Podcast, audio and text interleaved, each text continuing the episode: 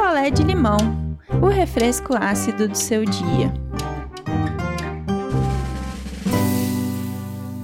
Oi, gente, cheguei, cheguei para mais um picolé de limão e hoje eu não tô sozinha, meu publi.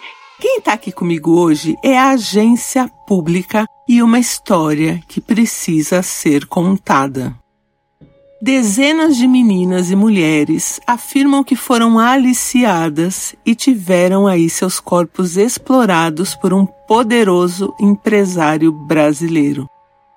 De acordo com as denúncias, meninas menores de idade em situação de vulnerabilidade eram atraídas por promessas de dinheiro, eletrodomésticos e presentes presentes estes que elas receberiam caso se submetessem aí a uma rotina de exploração sexual por esse empresário. Ele teria mantido esse esquema, gente, por pelo menos 30 anos. Sim, isso que você ouviu. 30 anos, sem ser incomodado pela polícia, pela justiça e nem pela imprensa. Esse homem é ninguém menos do que Samuel Klein, o fundador das Casas Bahia, que morreu em 2014. Por muito tempo, ele foi admirado no mundo dos negócios como um empresário que veio do nada e construiu um império, o que rendeu aí a ele o apelido de Rei do Varejo. Só que enquanto Samuel Klein circulava nas mais altas esferas de poder e ganhava rios de dinheiro, ele teria cometido graves crimes sexuais contra meninas e mulheres. As denúncias indicam que tinha até um quartinho do lado do escritório dele ali na sede da empresa onde teriam acontecido aí os abusos. Agora, se coloca no lugar dessas mulheres a quem você iria recorrer se estivesse numa situação como essa? É uma história tenebrosa, né, gente? A agência pública fez uma série, né, de reportagens e elas foram publicadas. Mesmo assim, muita gente ainda não conhece essa história. E as jornalistas da agência pública sabem que ainda tem muita coisa para ser investigada aí nesse caso. Por isso, a agência pública abriu um canal aí para arrecadação, né, de doações por meio de Pix para continuar retomar aí é, essas investigações e fazer um trabalho bacana jornalístico em um podcast para fazer um podcast desse, gente, não é barato. Não é barato mesmo, fica em torno de 90 mil reais e isso é um fato, é uma realidade. A gente precisa arrecadar esse dinheiro para a agência pública até o fim de agosto agora para bancar esse projeto. E eu estou muito engajada nisso também vai cobrir os gastos com equipe, as viagens, os equipamentos, advogados, porque né, quando você faz uma denúncia desse tamanho, é, você precisa estar coberto né, de todas as maneiras.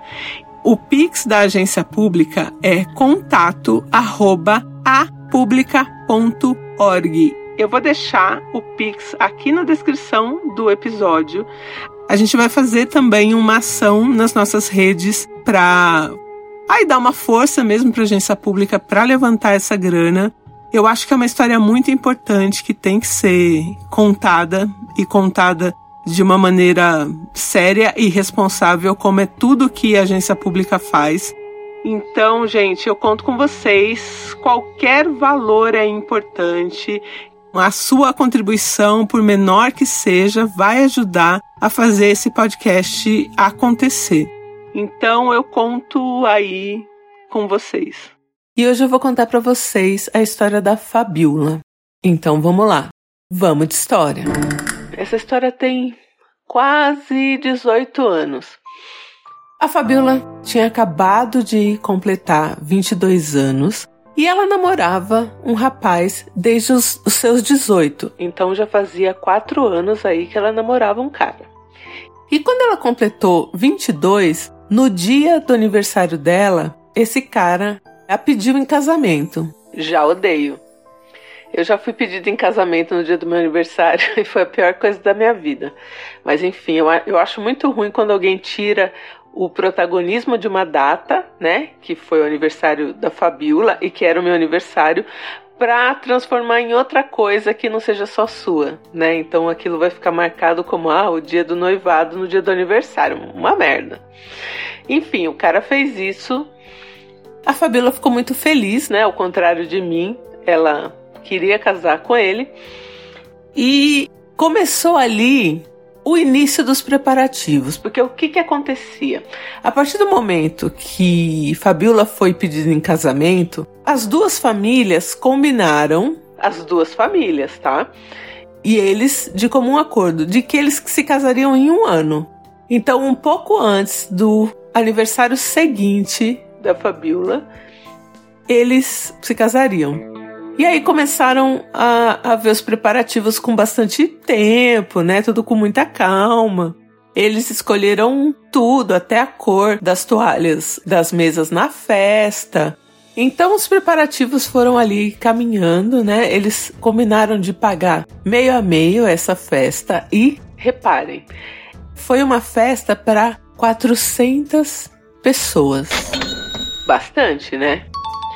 A gente está falando aqui de famílias que têm um pouco de grana e o casamento foi tão tradicional que ficou combinado que esse rapaz, esse cara, ele casaria de cartola.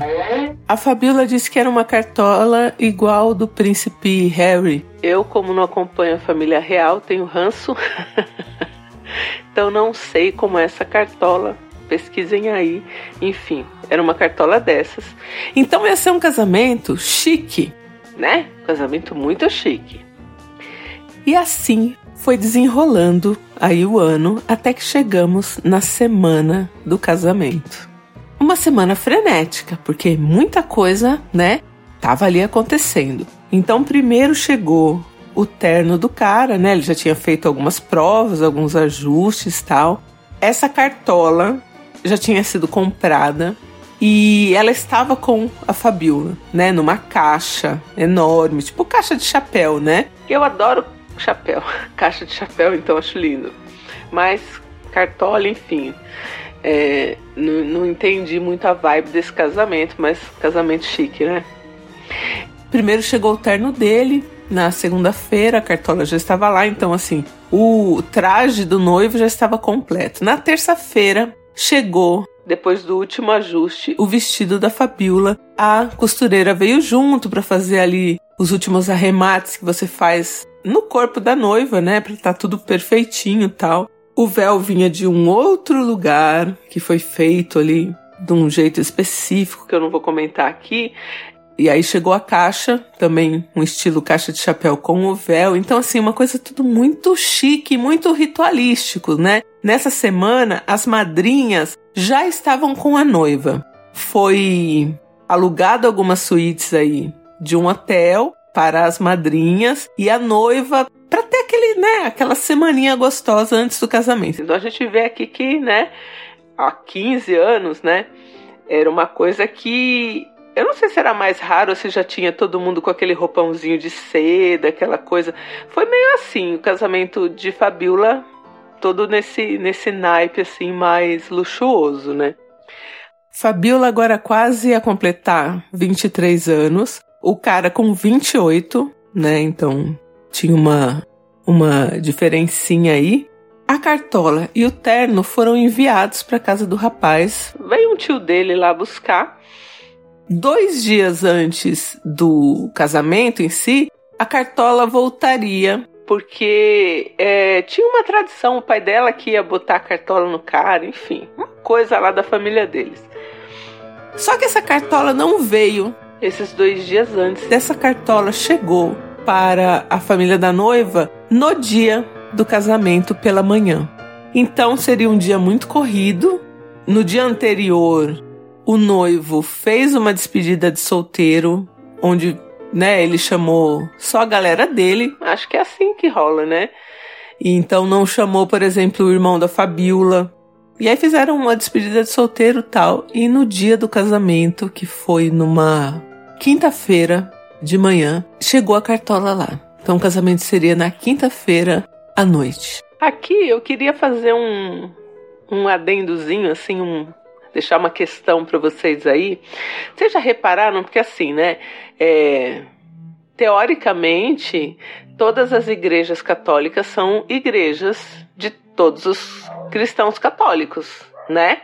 Mas você já reparou que algumas igrejas só gente rica pode casar? Você não vê pobre conseguindo data para casar em certas igrejas? Eu morro de ranço e tem algumas igrejas que eu tenho mais ranço ainda, algumas igrejas católicas. E essa que Fabiola ia casar é uma que eu tenho muito, muito, muito ranço, muito ranço, muito ranço. E não vou nem citar o nome tanto ranço que eu tenho. Tava tudo certo, né? Também na igreja, um casamento que tinha florista e flores são muito caras, né? Com flores maravilhosas, nananã, tudo do bom e do melhor. Na hora do almoço, Fabiola estava muito nervosa, ela não conseguia comer, mas ela tinha que comer alguma coisa, né? Ela ia começar dali a pouco cabelo e maquiagem, então, né? Precisava estar tá ali bem alimentada. As madrinhas e a noiva resolveram descer e comer alguma coisa ali no restaurante do hotel. O hotel tinha um restaurante chique. A gente tá falando aqui, né? Daí da outra classe social. E aí, quando ela estava almoçando, ela percebeu uma movimentação estranha. O pai dela tinha chegado e não foi falar com ela, passou reto e era uma mesa festiva, né, com as madrinhas, todo mundo rindo, todo mundo ali comendo e tal. E ele passou reto e subiu para falar com a mãe da Fabiola que estava hospedada lá também. E a mãe não tinha ido, enfim, estava fazendo, correndo atrás de outras coisas, né? Resolvendo ali coisas por telefone. A maquiadora e a cabeleireira já tinham chegado, então ela estava ali ajeitando as coisas onde ia começar a maquiar e tal. E aí o pai da Fabiola subiu e, segundo o que Fabiola imaginou enquanto estava sentada lá, foi primeiro falar oi para a mãe. Dali meia hora, o pai dela desceu, uma cara muito péssima, e chamou a Fabiola para fora da mesa ali e falou: Filha, vamos subir que eu preciso conversar com você. E ela falou: Ai meu Deus, será que deu alguma coisa errada? É. Ia servir peixe, não vai mais? Vai servir frango? Enfim, ficou pensando em coisas que podiam ter dado errado na festa, na cerimônia. E já subiu nervosa, falando pro pai dela que não ia aceitar isso ou aquilo, porque o casamento foi planejado com muita antecedência e que todo mundo estava ali sendo pago direitinho. Meu Deus, essa aflição no meu dia mais feliz. Não, não, não. Quando eles entraram no quarto, a mãe, a maquiadora e a cabeleireira estavam fora do quarto, estavam no corredor com uma cara péssima. E a mãe estava aos prantos. A mãe da Fabíola estava aos prantos dentro do quarto.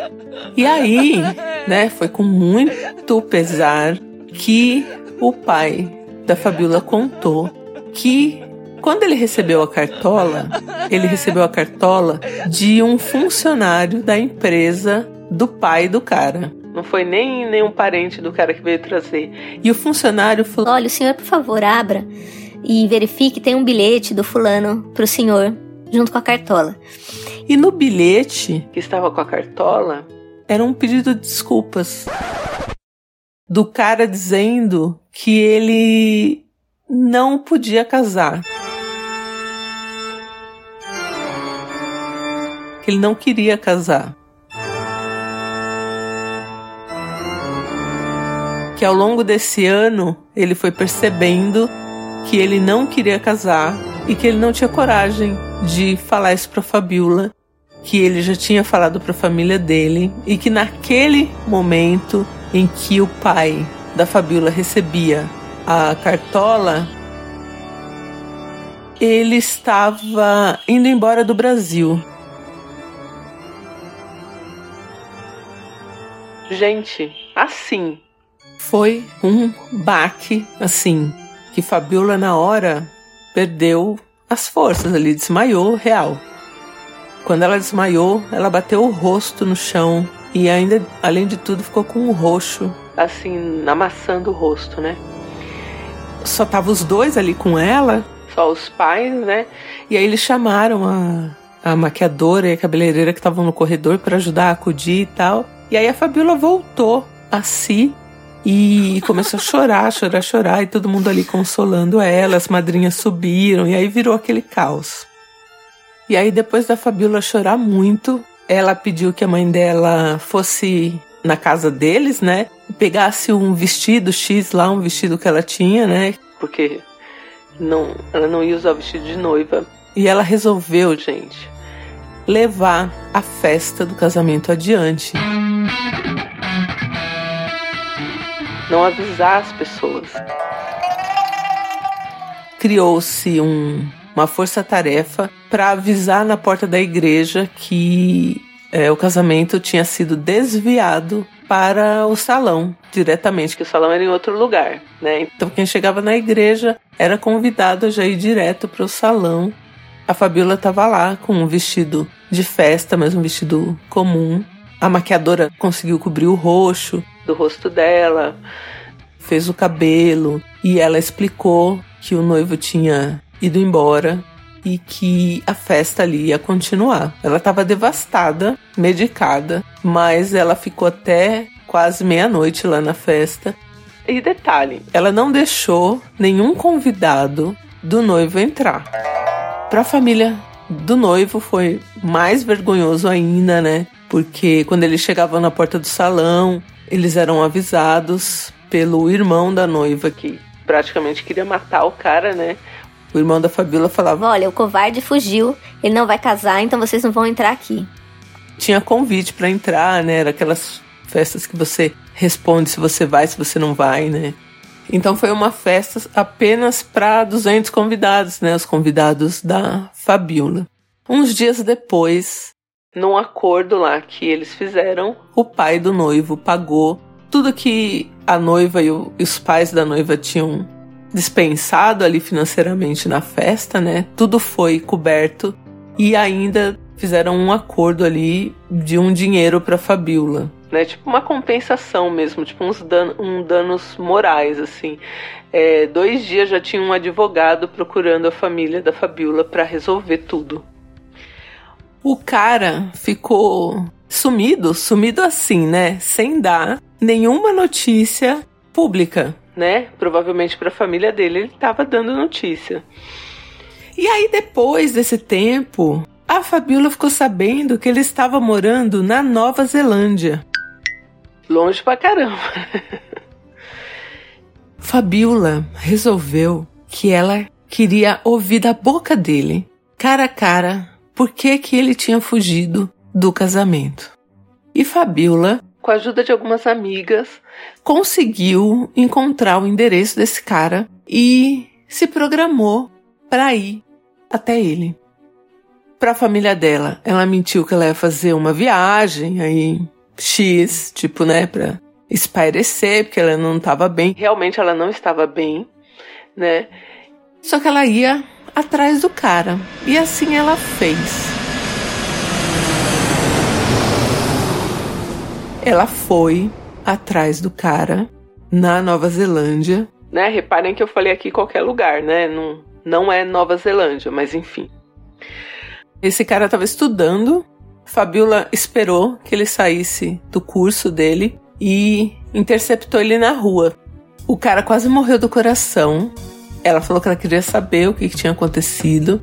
E o cara disse pra Fabiola que ele descobriu ali na véspera do casamento, enquanto ele estava na despedida de solteiro, que ele tinha muita coisa para conhecer do mundo ainda para fazer e que ele não queria casar com a Fabiola. E aí ela perguntou por que, que ele não não foi falar isso, né, pessoalmente para ela, ele falou que primeiro ele estava sem sem coragem, ele não conseguia verbalizar isso. E segundo, porque ele estava realmente com medo de ser agredido pela Fabiola e pelos familiares da Fabiola, que ele sempre achou a Fabiola muito esquentada e conforme ele foi falando isso, que achava ela muito esquentada, isso e aquilo, a Fabiola num.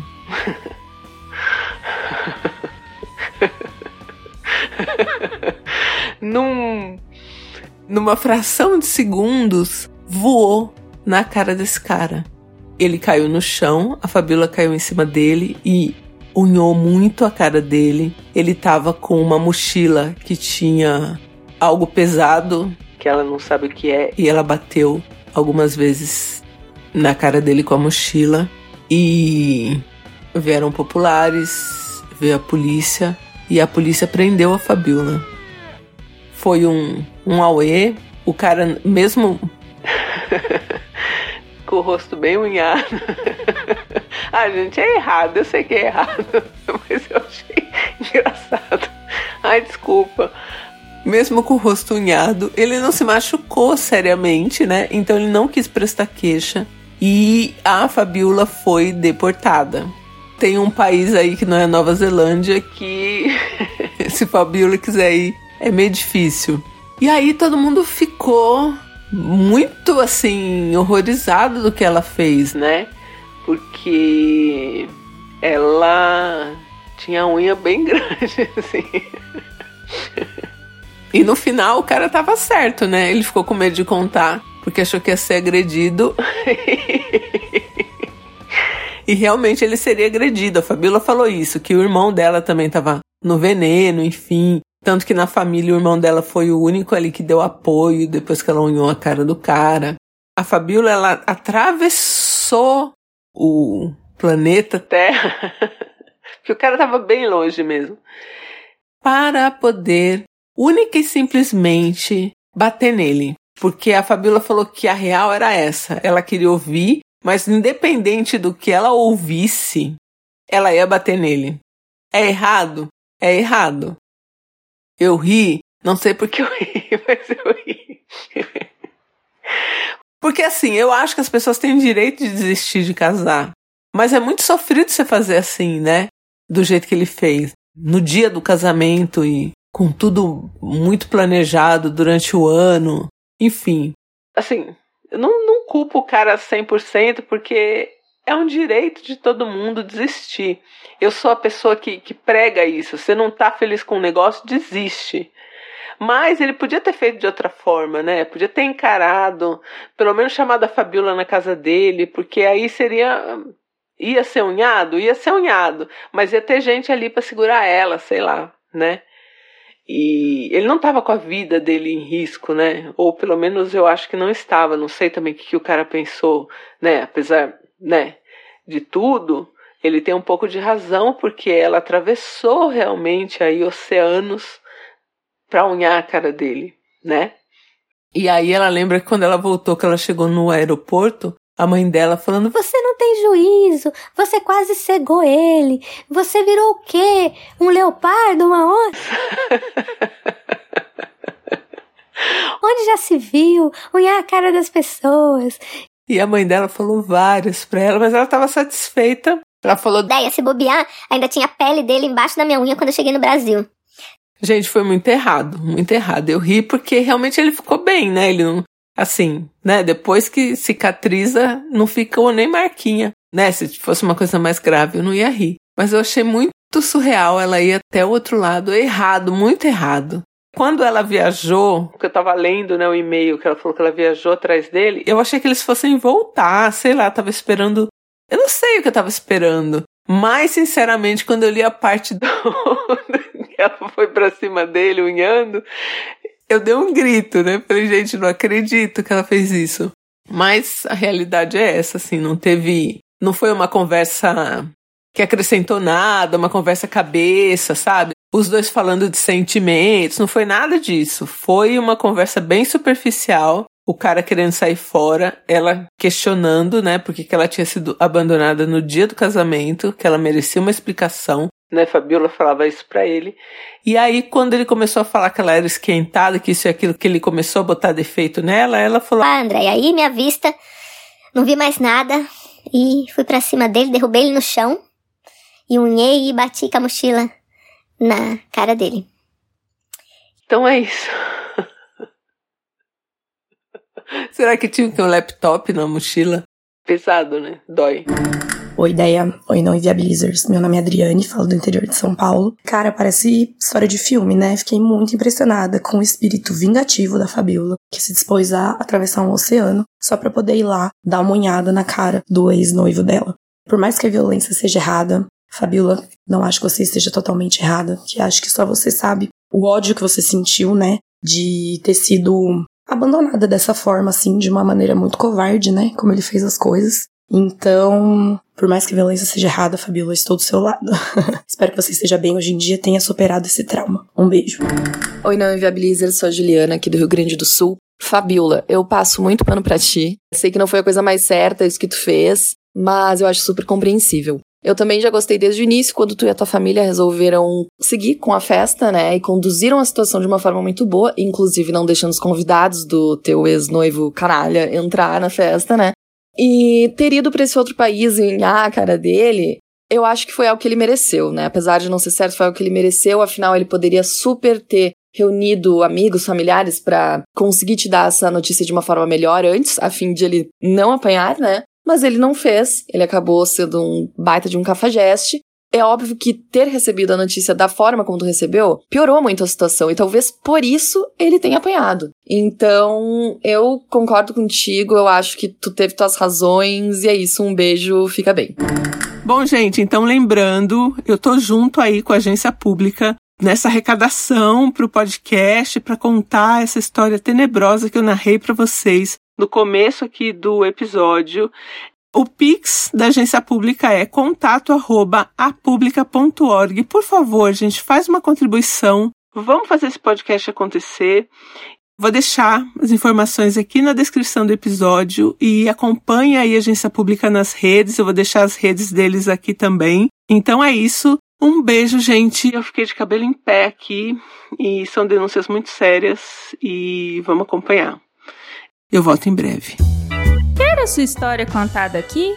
Escreva para nãoenviabilize.gmail.com Picolé de limão é mais um quadro do canal Não Enviabilize.